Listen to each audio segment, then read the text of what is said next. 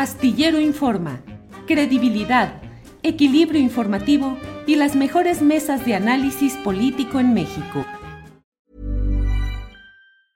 Tired of ads barging into your favorite news podcasts? Good news. Ad-free listening is available on Amazon Music. For all the music plus top podcasts included with your Prime membership. Stay up to date on everything newsworthy by downloading the Amazon Music app for free or go to amazon.com slash news ad free. That's amazon.com slash news ad free to catch up on the latest episodes without the ads. ¿No se merece tu familia lo mejor? Entonces, ¿por qué no los mejores huevos? Ahora, Egglands Best están disponibles en deliciosas opciones. Huevos clásicos, de gallina libre de jaula y orgánicos de Egglands, que ofrecen un sabor más delicioso y fresco de granja que le encantará a tu familia. En comparación con los huevos ordinarios, Egglands Best contiene la mejor nutrición como 6 veces más vitamina D, 10 veces más vitamina E y el doble de omega 3 y B12. Solo Egglands Best. Mejor sabor, mejor nutrición, mejores huevos. Visita egglandsbest.com para más información. David, buenas tardes. Querido Julio, siempre es un gusto platicar con gente inteligente, aunque no en todas las cosas estemos de acuerdo. Así es, David. David, qué gusto de verte después del accidente, del incidente que viviste y del cual afortunadamente saliste con bien y me da mucho gusto. Estuvimos atentos eh, a tu evolución y me da gusto que estés por aquí. ¿Cómo estás, David? Bien, gracias a Dios, ya bastante bien, ya yo te diría que en un 97% recuperado. Eh, ya lo único que me falta es manejar y algunos detalles así, pero ya casi recuperado. ¿El músculo cómo va? Ese va recuperándose, ya estoy entrenando con forma desde diciembre. Ajá, órale. Sí, ya Muy bien. querido Julio. Muy bien, David. David, mm, hoy nos da oportunidad de encontrarnos aquí en este espacio el hecho de que de pronto, mira, a mí me tunden por críticas que hago a diversos aspectos del gobierno del presidente López Obrador, señalamientos que hago y bla, bla. Y luego de repente me topo con que ahora el nuevo ídolo de los Chairos es David Páramo. ¿Qué está pasando, David? Mira, yo creo que la gente hace análisis, hace análisis desde el enojo o desde la falta de información. Porque creer que haces un análisis en uno u otro sentido te convierte en seguidor o no. Yo la verdad no sigo a nadie más que al padre del análisis superior. Y entonces eso me, eso me tiene en esa situación.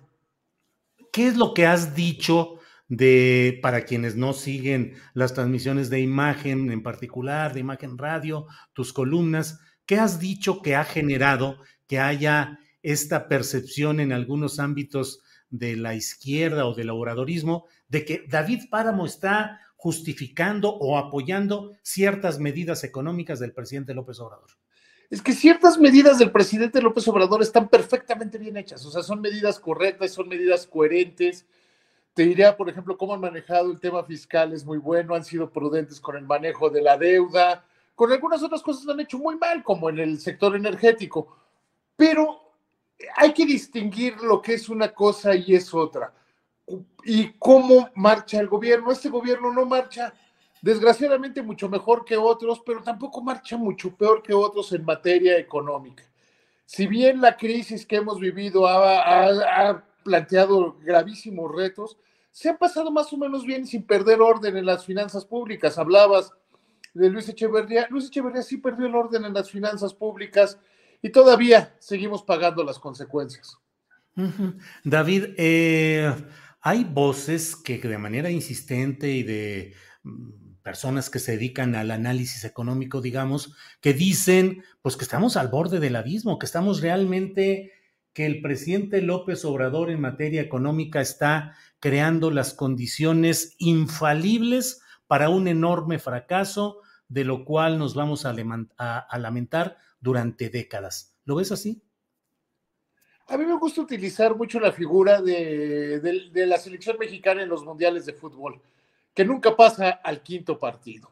La administración del presidente López Obrador tampoco va a pasar al quinto partido.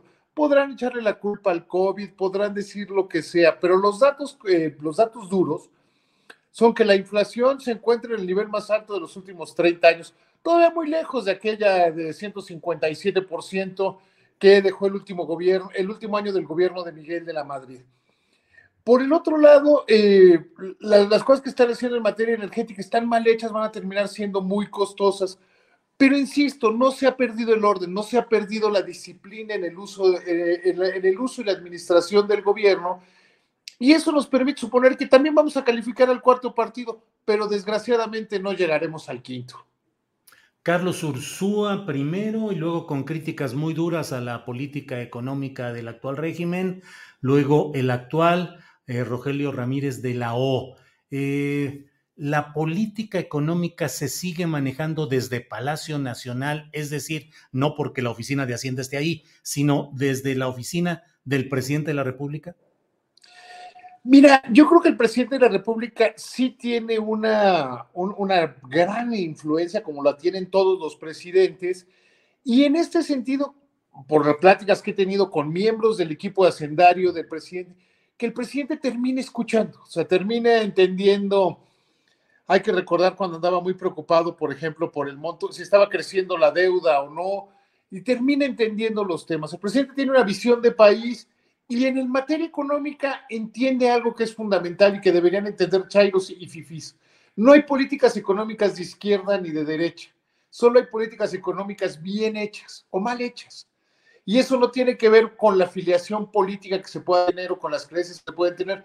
En materia económica, alguien en una casa tiene o una mala administración o una buena administración o que tenga una administración populista o neoliberal, uno administra bien los bienes de la casa o no los eh, o no. Y en el caso de la política económica es similar. Se debe entender si las cosas están bien hechas o no.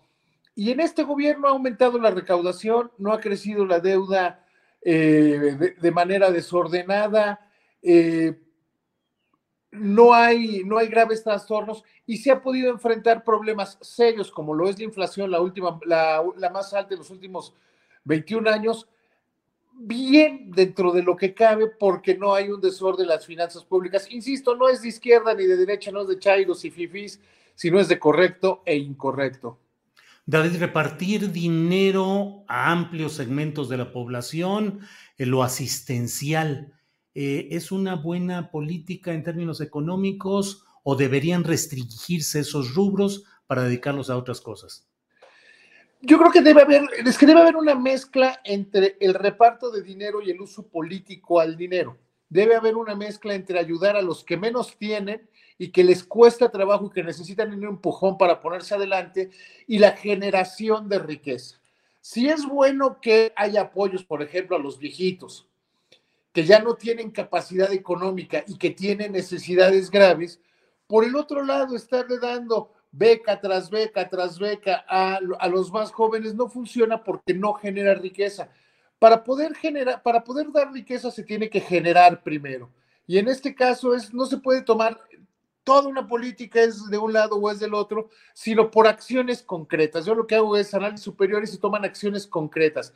Tal medida es correcta, tal medida es incorrecta.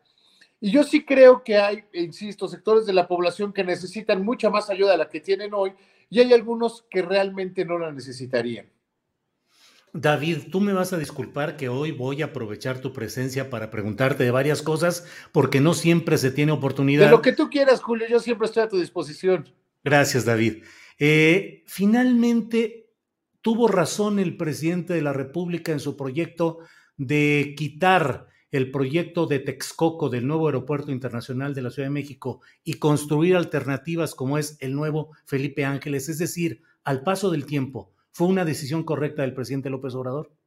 No, yo creo que es una decisión incorrecta, yo creo que es una decisión mal tomada. El aeropuerto, el aeropuerto de Texcoco ya llevaba un importante grado de avance. Se decidió que había corrupción y que había dispendios. Es como haber ya ido pagando la mensualidad de un coche en un autofinanciamiento y decir, ah, no es muy caro, está mal, entonces lo dejamos y perder todo lo que se tenía.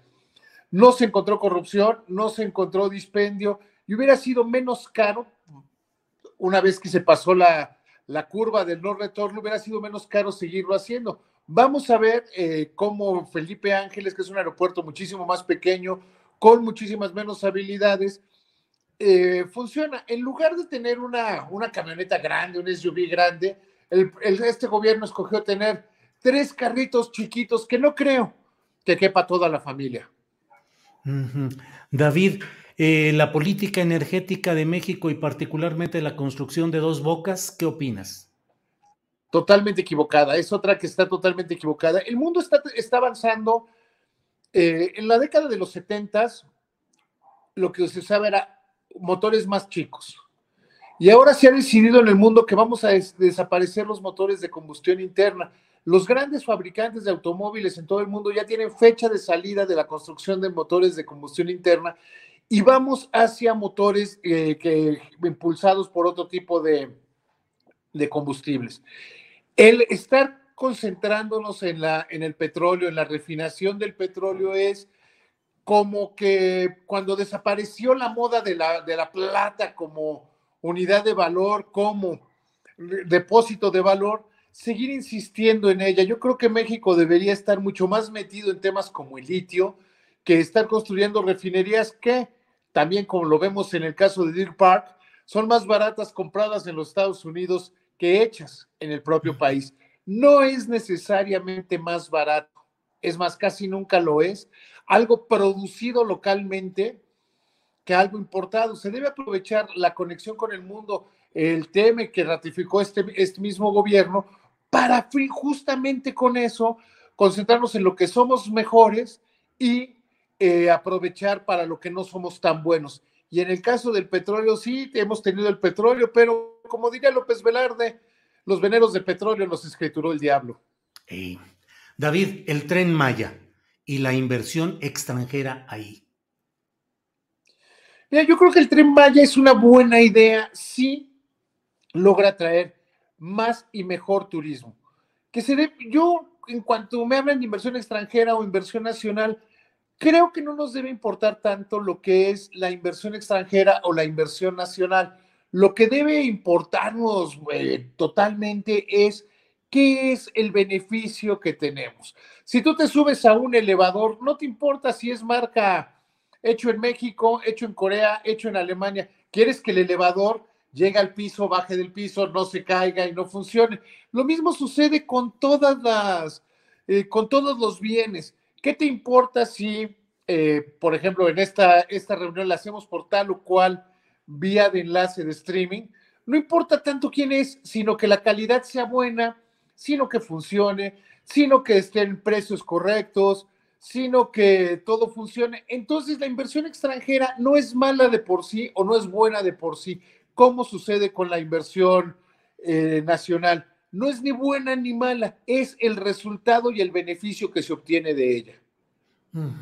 Em, con frecuencia se dice, sobre todo en las eh, alocuciones mañaneras, eh, David, que no ha aumentado la deuda externa de México. ¿Es así? No ha aumentado la contratación de deuda por encima de eh, lo acordado. Hay que recordar que el Congreso autoriza la contratación de deuda.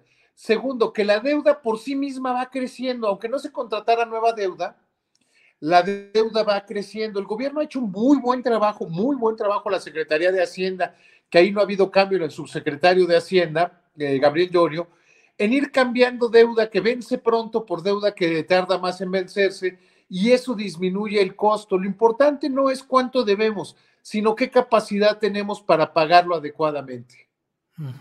En el caso de Banamex, David, ¿qué opinas de la posibilidad de que se queden con este banco algunos de los personajes que ya se han hablado, Ricardo Salinas Pliego, Carlos Hank o Carlos Slim, o la opción de Javier Garza Calderón a nombre de empresarios de la 4T?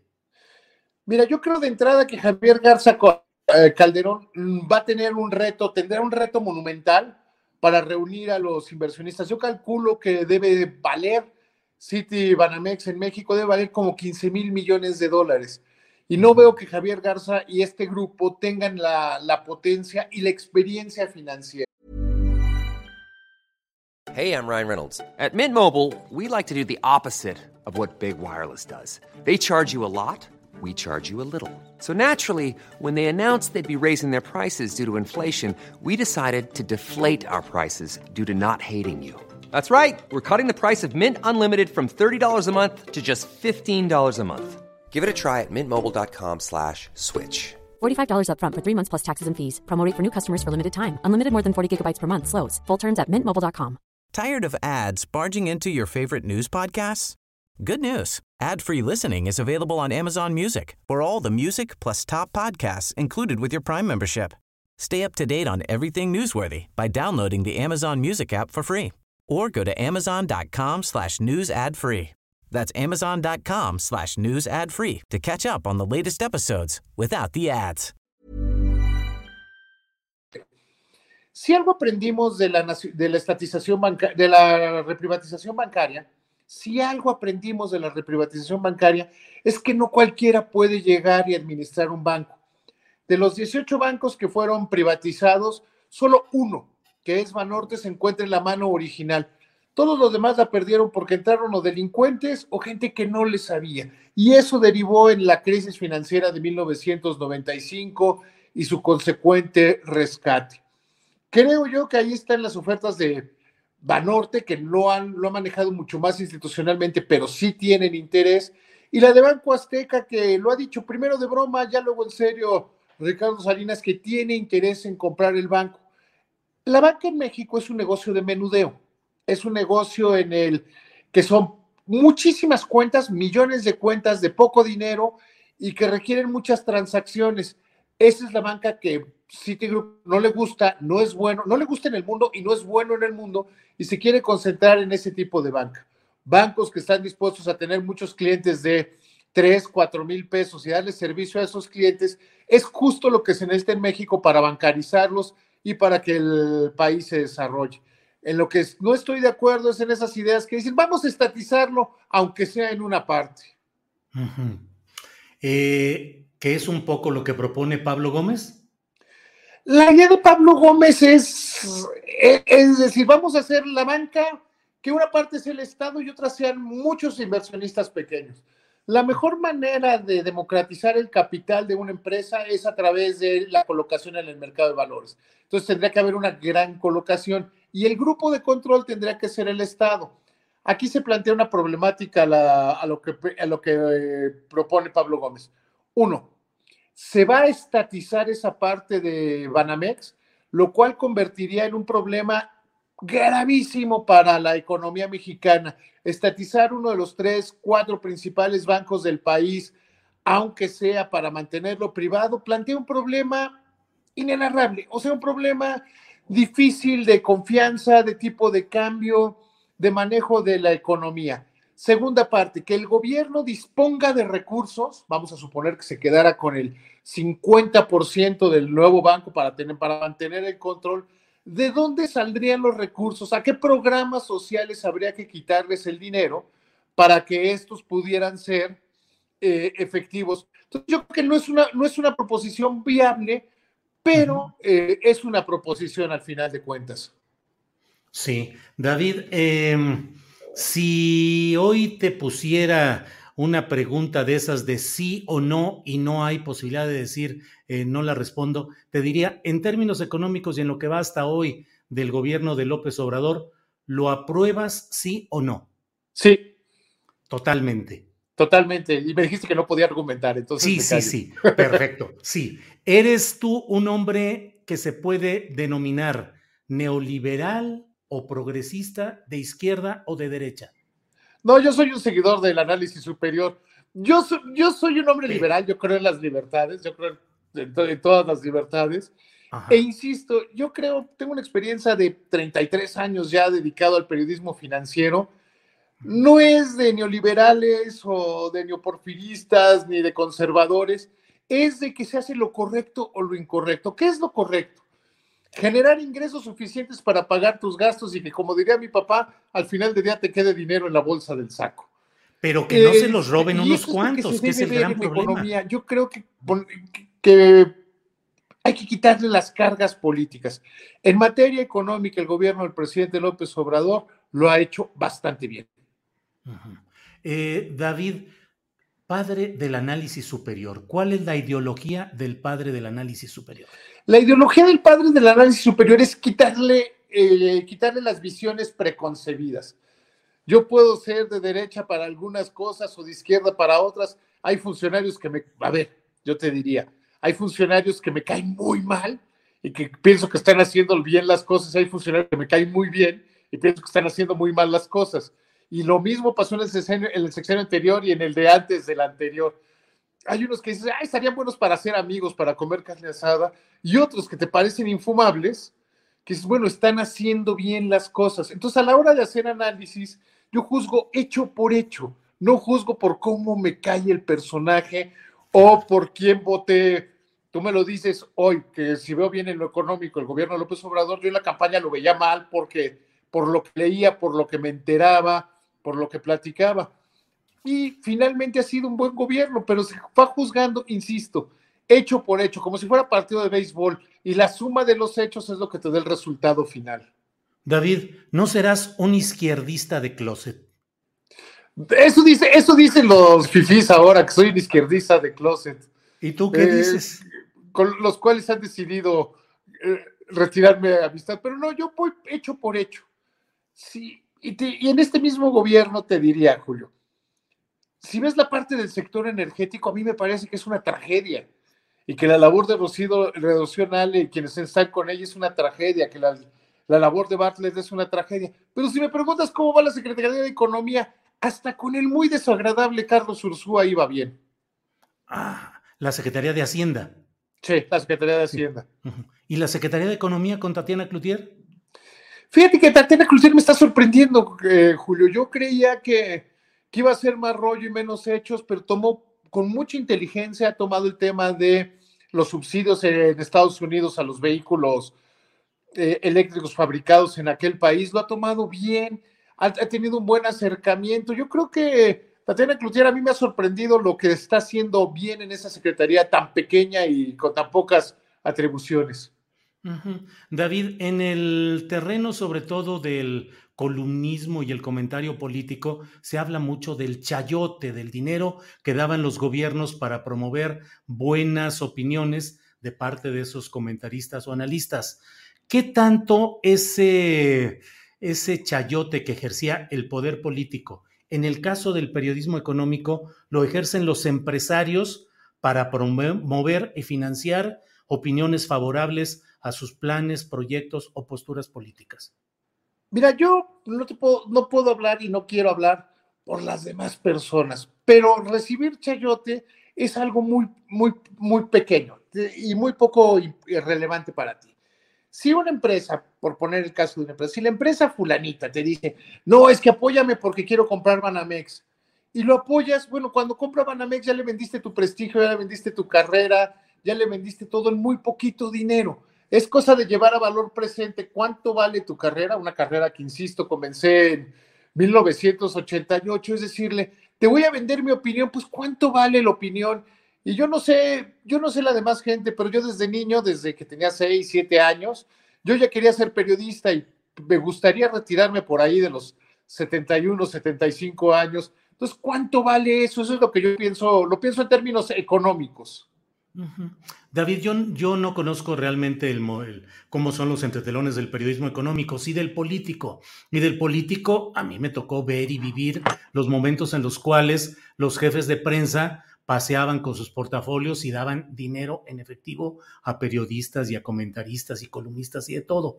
En el medio del periodismo económico, sin citar nombres específicos, pero también se da ese hecho de que haya dinero para fomentar o promover ciertas columnas, ciertos comentarios, ciertas notas. ¿Perdón? ¿Sí? ¿Me escuchaste, David? A ver, ahí estamos. ¿Me escuchas, David? No sé. Algo pasó, algo pasó. No sé. Algo pasó, David, ¿me escuchas? ¿Me escuchas? ¿Me escuchas? Uno, dos, tres. Uno, dos, tres. Uno, dos, tres. Bueno, estamos ahorita, reanudamos en unos segunditos esta transmisión para ir cerrando con David Páramo en esta plática que me parece a mí muy interesante y espero que también a ustedes les resulte muy ilustrativa. Eh, David Páramo, que es comentarista eh, pues de televisión, usted lo ve con Ciro Gómez Leiva. Eh, David, ¿me escuchas ahí? Ya, disculpa, se perdió la transmisión. No, no te preocupes. te decía en esta última pregunta, David, agradeciéndote toda la amabilidad de, de Al este tiempo. Es un honor para mí. David, eh, en el ámbito del periodismo político, a mí como reportero, yo vi muchas veces los jefes de prensa paseando con sus portafolios de dinero y entregando dinero a periodistas, a columnistas, a, a todo tipo de gente en el ámbito político.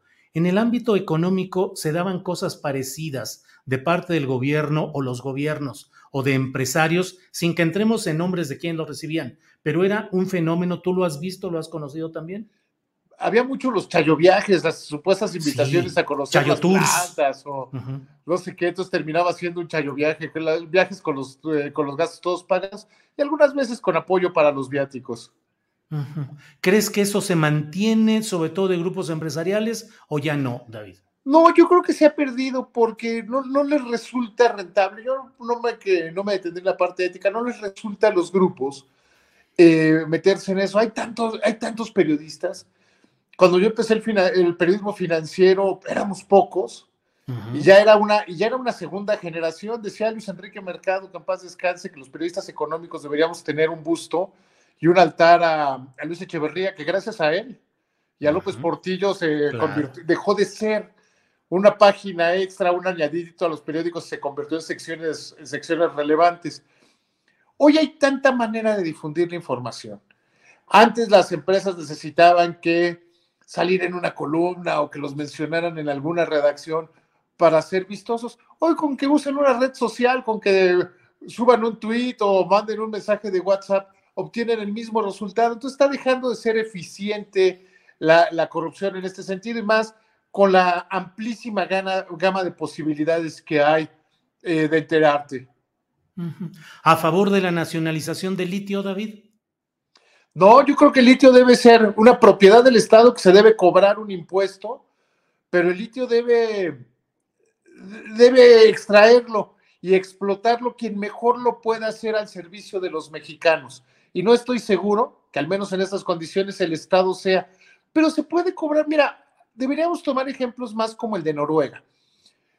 Petróleos de Noruega es una empresa de la corona noruega y paga impuestos y compite contra todas las grandes petroleras del mundo y es muchísimo más eficiente que petróleos mexicanos con la tercera parte del trabajo.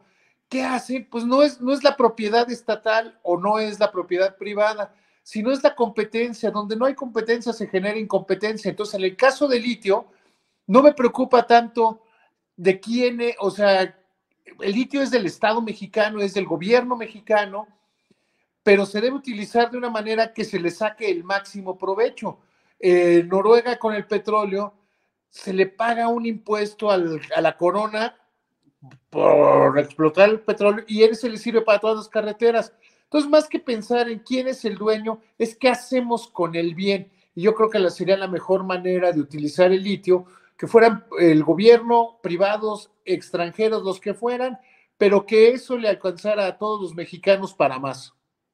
Bien, David. David, pues eh, como diría eh, eh, Ciro Gómez Leiva en la parte final de sus pláticas, de los comentarios contigo, te quiero preguntar, de los aspirantes de Morena a la sucesión 2024, ¿cuál crees que podría darle mayor seguridad, firmeza, confianza en el ámbito económico? Así es que remátala, David. Bueno, a favor del remate, yo creo que los aspirantes a Morena, los más avanzados en materia, en materia económica, son Claudia Sheinbaum y Marcelo Ebrard. Aunque Marcelo Ebrard tuiteó el fin de semana algo que espero que haya sido una ocurrencia de fin de semana, espero que haya sido, porque él está pidiendo estatizar el patrimonio cultural de Banamex a cuenta de que se le ocurrió que le parecía bueno y dijo que además él iba a estar muy pendiente. Eso no le toca al secretario de Relaciones Exteriores. Hay una diferencia en la. En el tuit de Pablo Gómez, es una cuenta de Pablo Gómez que dice crítico de la sociedad, crítico del Estado y de la sociedad. Y en la otra es cuenta oficial del secretario de Relaciones Exteriores.